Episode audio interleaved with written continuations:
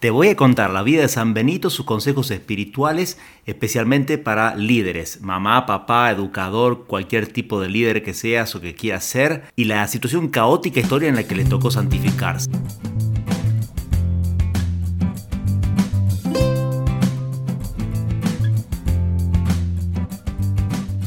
Hola a todos, esto es Historia Católica, soy el Padre Gonzalo Viaña de Miles Cristi y quiero invitarte antes que nada a las peregrinaciones que estamos organizando este año. Nos vamos a Santiago de Compostela el 2 de septiembre. Vamos a caminar 8 días, 160 kilómetros, recorrer un poco Santiago, Compostela y Madrid. También nos vamos a Tierra Santa en noviembre. El 11 de noviembre salimos con un grupo desde acá, desde Guadalajara. Vamos a recorrer por 7 días los lugares donde nació el Señor, para que conozcamos y amemos más a Cristo. También te invitamos a los ejercicios espirituales, estos retiros que hacemos durante los fines de semana en distintos lugares de México, Argentina, Estados Unidos, Italia y también a las muchísimas actividades que tenemos para jóvenes durante todo el año. Desde senderismo, retiros, conferencias espirituales. Visita nuestra web Miles Christi MX también seguimos en Instagram, Facebook, YouTube, siempre Miles Christi MX. Y ahora sí veamos un poco el contexto de la vida de San Benito. Son años caóticos, es el fin del Imperio Romano. El año 476, Odoacro, que era el rey de los Érulos, que son, es parte de Alemania, depone al emperador Rómulo Augustulo, que es el último emperador romano de Occidente. Era bastante joven, demasiado para guiar al imperio romano que ya estaba cayendo y esta vez no es un bárbaro que simplemente quiere tomar el lugar del emperador, sino que se proclama rey de Italia y manda las insignias imperiales al emperador de Oriente, como diciendo se acabó el imperio romano para siempre. Y efectivamente así fue en Occidente. En Oriente continuaría y por eso eh, los personajes grandes, emperadores de ahí, van a ser Justino, que llega a emperador a los 60 años, haber sido granjero, va escalando de a poco en el ejército y hasta que en una revuelta lo nombra el emperador. Su sobrino, Justiniano, va a ser el gran emperador del Oriente romano, que va a continuar con el imperio romano. Es realmente uno de esos genios, eh, trabajaba todo el día, casi ni dormía. Es el que recompone el Código de Derecho Romano, que, se estudia todavía, es el que va a reconquistar los territorios perdidos por el Imperio Bizantino, sobre todo lo va a hacer su general Belisario, que va a ser todo este norte de África que habían perdido por manos de los visigodos, los, los bárbaros. Y hacia el final de la vida de San Benito también van a entrar en Sicilia y todo el sur y casi todo Italia a través de muchas guerras contra los bárbaros. Así que le va a tocar a San Benito santificarse en medio de ese caos. Odoacro es asesinado, esto es el año 489, por Teodorico, que es rey de los ostrogodos, otros bárbaros también que invaden Italia. Teodorico quiere más o menos pacificar, una vez que ya tomó y destruyó todo, y invadió Roma y entonces va a nombrar como gobernador de Roma al gran Boesio que nace en el año 480 y muere en el 524.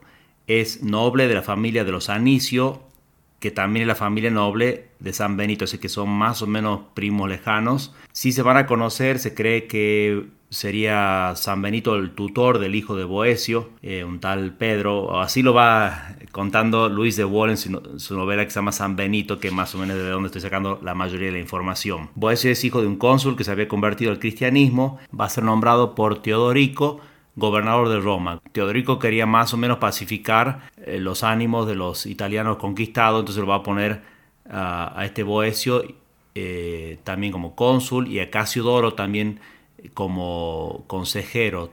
Va a ser también consejero de Amalasunta, la hija de Teodorico, perdón por tantos nombres. Después viene Atalarico, que es el nieto de Teodorico, que también va a reinar, y Amalasunta va a ser la, regente. Eh, este caos, eh, aunque parezcan demasiados datos, es importante porque son reyes bárbaros que se van sucediendo sin tener la cultura romana ni la aprecio por eso y encima son arrianos, eh, no son católicos. Arrianos es herejía de Arrio que niega la divinidad de Cristo, dice que es un, gran ser, el primero creado, pero no es Dios, medio parecido a las sectas modernas. Y ese es un gran problema para la conversión al cristianismo de los pueblos bárbaros, primero fue un problema en el Imperio Romano, después ya es desechado el arrianismo del Imperio Romano, pero después los bárbaros van a heredar o ser infectados por ese arrianismo y eso va a retrasar mucho la conversión de, de los pueblos al cristianismo.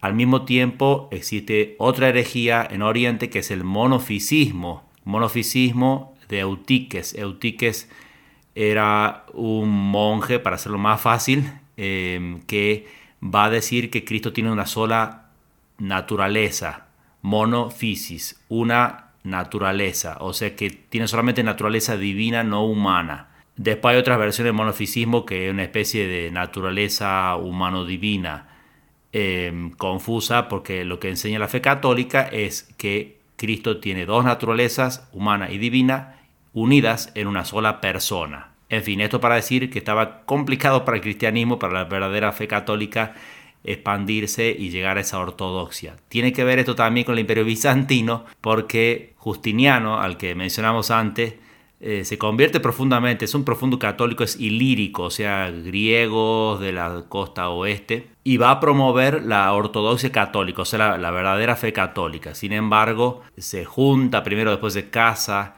con Teodora, que es un personaje extraño, una bailarina de mala reputación al principio, después cuando es emperatriz se convierte, pero se convierte al monofisismo que comentábamos. Entonces va a promover por un lado a espaldas el monofisismo, mientras Justiniano quería promover la fe católica eh, y todo ese caos lo van a arrastrar a Italia, que es el lugar donde está San Benito tratando de santificarse. Por eso se entiende fácil que San Benito quiere abandonar Roma. Roma es un caos, están los bárbaros allí reinando, han destruido la cultura, los monumentos, los teatros están rompiendo todo. Hasta cierto punto Teodorico no quiere que sigan rompiendo, frena un poco eso, pero nadie tiene ningún interés en reconquistar eso. Fue Odoacro el primero que nombre eh, el que más rompe. Pero en, definitiva, es así la situación en la que está San Benito y en la que tiene que santificarse. ¿Qué hace? En su caso, huye. Por eso comento, un libro bastante popular hace unos cinco años eh, de Benedict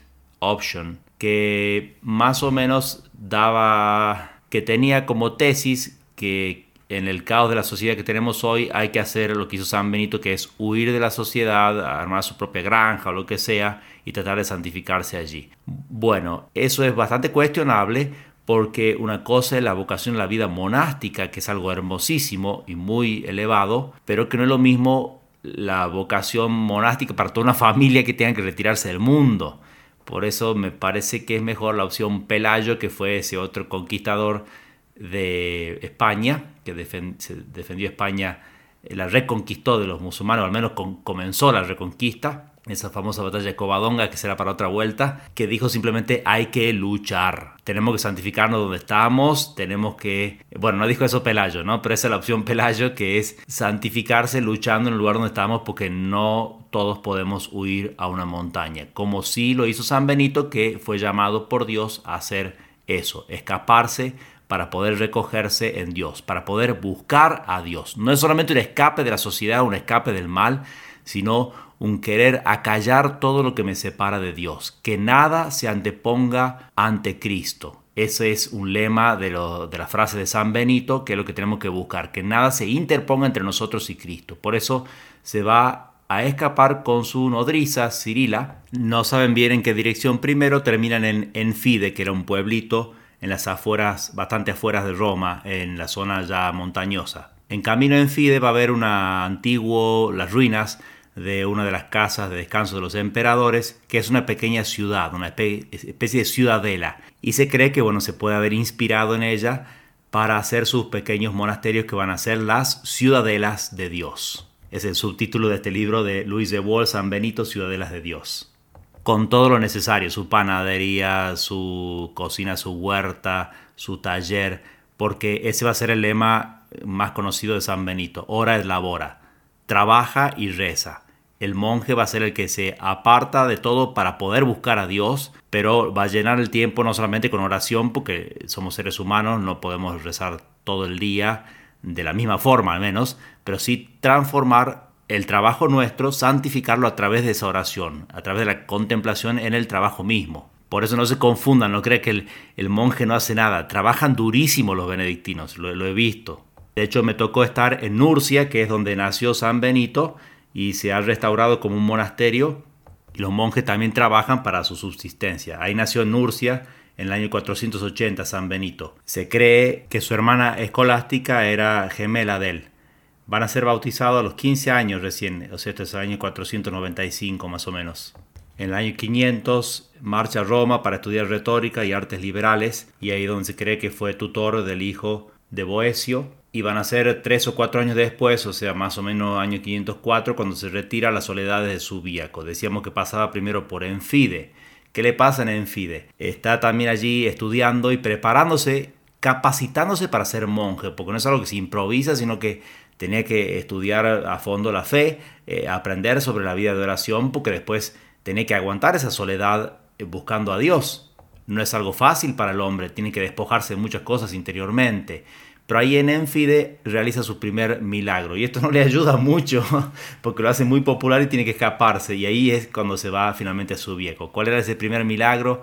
Fue muy simple. Fue una señora que se le rompió un jarrón que tenía. No era de decoración, sino era lo que necesitaba para, eh, para su subsistencia. Y él eh, junta las dos partes, se pone a rezar y se quedan pegadas milagrosamente. Nadie lo está viendo cuando está haciendo eso, pero él le, pide a Dios que, lo necesitan, que le haga ese milagro para, para, para, esta persona que necesitaba eso. Y entonces después del milagro se hace popular, todo el mundo quiere verlo y se dan cuenta que de repente había desaparecido. En su camino subía con un monje le va a enseñar eh, cómo es la vida monástica. Ya lo sabía, aunque San Benito es el padre del monasticismo occidental, sin embargo había algunos monjes ya, ya había experiencia de esto en la iglesia pero San Benito va a ser el gran organizador y sobre todo el gran escritor de la regla con tanta sabiduría para, para los monjes, para, también para nosotros. Es una regla que no marca al detalle demasiadas cosas, sino va poniendo el espíritu de lo que debe ser esa vida de consagración a Dios. Pero los comienzos no son tan fáciles. Después de un ayuno de 40 días, empieza así su vida monástica se enteran de este gran santo, unos monjes de un monasterio cerca de Vicovaro, es en Varia, todo esto es Italia, a unos 100 kilómetros de Roma, más o menos, año 510, y le piden que sea su superior. Él la verdad que no quiere, quería estar solo, pero le insisten, entonces va a hacerlo. No sé qué habrían pensado estos monjes, pero querían una vida tranquila y que no les diga nada de superior. Y San Benito se los había advertido, dice, si, si quieren vivir la vida religiosa, la vamos a vivir en serio. Se hartan de los monjes, tratan de envenenarlo, eh, le hace la señal de la cruz sobre el jarro donde le habían puesto el veneno y se rompe. Y así se salva milagrosamente eh, con este sería segundo milagro de San Benito. Tiene que seguir, se aparta, se hace solitario, pero tiene que seguir luchando internamente. Va a tener tentaciones contra la pureza, es conocida eh, en el año 512 más o menos, se cree que habrá sido, que el demonio le está tentando muy fuerte, entonces va y se tira unos espinos, se revuelca por ahí, se lastima bastante, pero con eso vence las tentaciones. Eso es algo que Dios le inspira a los santos, no haremos lo mismo, pero también nosotros podemos luchar contra las tentaciones a nuestra manera en serio. El año 525 cambia un poco la política del lugar, Boesio es ejecutado por Teodorico, se cree, eh, simplemente por defender a un amigo que se cree que está implicado en una conspiración, realmente eh, todos estos eh, líderes psicópatas, que fueron también estos bárbaros y, y, estos locos, se van haciendo paranoicos cada vez y creen que hay persecuciones por todos lados y terminan matando a todos los que los rodean eso sean narcos, sea dictador, sea lo que sea, eh, terminan siempre las historias iguales. Lo sucede Teodorico, su hija Malasunta, como habíamos dicho antes, que está de regenta en nombre del pequeño Atalarico. San Benito está lejos, pero no está muy tranquilo tampoco, tiene sus grandes luchas. Hay un presbítero, un sacerdote Florencio, que odia a San Benito, eh, los malos odian la santidad y a los santos, y se va a dedicar a hacerle la vida imposible. Primero trata de envenenarlo directamente, le manda un pan envenenado y va a ser también otro milagro. San Benito aparece un cuervo y le quita el pan. se lo lleva y bueno, se dan cuenta que estaba envenenado, entonces no, no lo come y así Dios lo salva de eso. Pero este Florencio eh, va a tratar de, lo va a calumniar con toda cosa posible que puede. Hay gente que realmente se goza en la crítica a los demás, eh, como si tirándole tierra a los demás eh, van a sobresalir de esa forma. Y, la calumnia es un pecado grave, sobre todo cuando se calumnian cosas graves de los demás. Tanta gente que eh, siembra sospechas al menos sobre, sobre otros.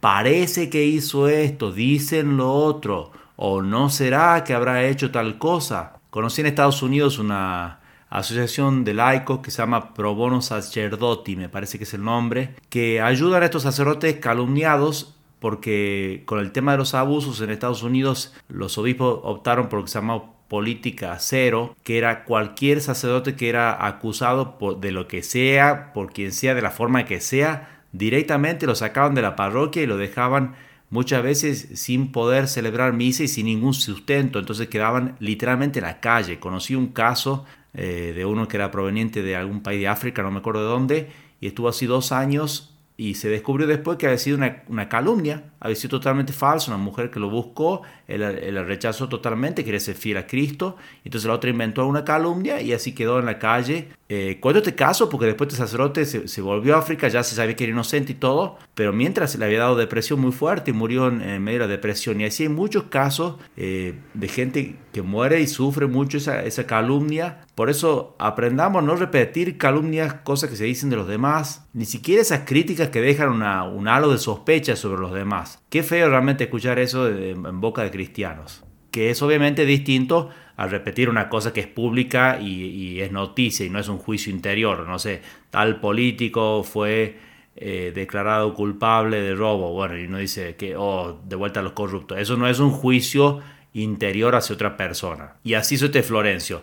Le mandó prostitutas al, convento para que, o, hacerlos caer a los monjes, o al menos poder decir que había estas mujeres en esos conventos y así calumniarlos y hundirle, matarles la fama, que es una forma de matar a otro también. Aunque ya habían fundado varios conventos en la zona de Subíaco, esto hizo que San Benito diga, mejor cerramos el convento y nos vamos de acá. No rendido, sino también lo habrá visto como un signo de Dios que le pedía otra cosa y que tenían que salvar el nombre de, de los monjes y de la fundación que estaba haciendo porque hace mucho daño la duda de la gente en esas calumnias e impide la obra de Dios en las almas. ¿no? Imagínense un sacerdote que, que le, le calumnian en una cosa, la gente no se va a acercar a confesarse, no se va a acercar a, la misa de él y cosas así. Y acá viene una anécdota que es impresionante, pues están yendo a fundar lo que va a ser luego Monte Cassino, que es un terreno que les dona el papá de uno de los monjes, una montaña, y van bajando por el pueblo de Subíaco y allí cuando pasan cerca de la casa está este presbítero Florencio desde el balcón apoyado mirándolos, gozándolos así que se están yendo y pasan en silencio los monjes y de repente se rompe el balcón, se cae Florencio y, y muere ahí derrumbado. Ya los monjes habían pasado pero uno se da vuelta ante el ruido, está más lejos y ve lo que había pasado y no dice nada. Siguen caminando y San Benito le dice, hermano, haz un signo, eh, hermano, haz el signo de la cruz en tu corazón y pide perdón a Dios por lo que pensaste. le adivinaba hasta el pensamiento y le dice, y haz penitencia y oración por la salvación de Florencio. Y sigue caminando San Benito y dice, y yo también lo voy a hacer porque lo va a necesitar mucho. Lindo también esa caridad de poder no solamente perdonar el mal que hizo otra persona, sino rezar por esa persona, desear la salvación del otro. Eso es perdonar, no es un sentimiento solamente. Llegan a Monte Cassino van a fundar allí, hay un templo de Apolo, eh, que, que, él ve realmente la obra de Satanás allí y están estos satanistas ahí en, el pueblo. Él no va a hacer nada contra ellos, pero sí destruye ese templo. De hecho, bueno, les pertenecía el terreno y era una forma de vencer al demonio. Y va a armar allí otra de sus ciudadelas de Dios. Pasaron por muchas dificultades. Ese templo fue Año más tarde quemado por eh, ese monasterio de Monte Cassino va a ser quemado luego por Federico Barbarroja. Esto es la época de Santo Tomás, 1200 y algo. Va a ser también destruido por la masonería inglesa que van a hacer ese bombardeo en la Segunda Guerra Mundial totalmente innecesario, porque no había alemanes allí, se dedicaron simplemente a destruir el monasterio de Monte Cassino, las tropas aliadas, y una y otra vez los monjes los van a restaurar y continuar la vida monástica allí. También tocó estar allí, un lugar muy lindo. Fueron incluso los, soldados alemanes los que salvaron todas las, las, cosas que había, los libros, eh, biblioteca, etcétera, del monasterio usando sus propios eh, carros de guerra y camiones para llevar todo eso al Vaticano y dejarlo ahí a salvo para que no lo destruyan los aliados. Con ese bombardeo se destruyó todo menos la tumba de San Benito. Pero volvamos a los tiempos de San Benito que no eran menos truculentos que la Segunda Guerra Mundial. Son años en que los bizantinos están luchando contra los bárbaros, ida y vuelta, ida y vuelta, destruyendo todo lo que pueden. Y va a ser uno de estos bárbaros el que va a ir a visitar a San Benito, Totila, que manda primero un emisario de él disfrazado y diciendo que él era Totila, y San Benito lo ignora totalmente, conoce a luz de Dios, sabe qué es lo que había en el fondo de, ese corazón. Y finalmente va a ir Totila y lo, trata así con esa magnanimidad de, quien se sabía que Dios le había dado un poder más grande a San Benito que a, Totila. Y le hace una profecía, le dice, conquistarás Roma y, y toda Italia hasta Sicilia, pero reinarás nueve años y luego morirás. Y efectivamente sucedió tal cual le dijo. Son muchos los milagros que hizo San Benito, estaban reconstruyendo ese monasterio de Monte Cassino, construyéndolo y se cae una pared, se muere un monje y San Benito va, reza y lo resucita. Siempre va a estar en la montaña rezando, pero a veces va a bajar al pueblo cuando había necesidades, le pedían una cosa y en otra ocasión también resucita un niño que había muerto ahí en el pueblo y, hace así muchísimos milagros, trayéndole una gran fama de santidad y, muchísimas vocaciones con las que va a ir eh, poblando Europa de esos monasterios benedictinos que van a ser cuna de la civilización de tantos países. Son esos monjes los que van a enseñar a cultivar la vid eh, para hacer el vino para la misa, pero bueno, eh, toda Francia se benefició mucho con los vinos franceses a través de la obra de los benedictinos. Le va a enseñar a arraigarse a los bárbaros, a formar un pueblo a, hasta leer y escribir, al menos cuanto se pudo en esa época, pero van a ser los que van a traer toda esa cultura griega y romana y llevarla a este mundo. Entonces es la base de, lo que va a ser el medioevo católico, eh, la, la construcción de la cristiandad. Son verdaderas ciudadelas de Dios. Hacia el final de su vida escribe la regla, esto es el año 541, y ahora les voy a leer un pedacito que es lo que le dice al abad cómo tiene que ser. Creo que estas mismas creo que estos mismos consejos pueden servirnos, como decimos al principio, a cualquiera que tiene esa posición de liderazgo, sea papá, mamá, educador o cualquier tipo de líder. Muere finalmente San Benito en el año 547. Anteriormente a esto había muerto su hermana gemela, Santa Escolástica. En esa anécdota que ya todos conocemos, pero la cuento brevemente, se reúnen como solían hacerlo una vez al año para hablar de Dios y esta vez ya Santa Escolástica está enferma y quiere que San Benito se quede también a pasar la noche hablando de Dios y le dice y San Benito le dice no, la regla prohíbe eso, los monjes siempre dormimos en el monasterio así que no puedo. Entonces Santa Escolástica le reza a Dios y se larga una tormenta imposible de salir del lugar donde se reunían, así se quedan toda la noche hablando de Dios y después se va. San Benito a los pocos días va a ver el alma de Santa Escolástica subiendo al cielo como una paloma y poco tiempo después, decíamos en el año 547, muere San Benito. Acaba así entonces lo que nos deja como parte de esa enorme sabiduría eh, que está en su regla y que dice en el capítulo que habla del abad lo siguiente. El que ha sido ordenado abad considere siempre la carga que tomó sobre sí y a quien ha de rendir cuentas de su administración y sepa que debe más servir que mandar Debe ser docto en la ley divina para que sepa y tenga de dónde sacar cosas nuevas y viejas, sea casto, sobrio,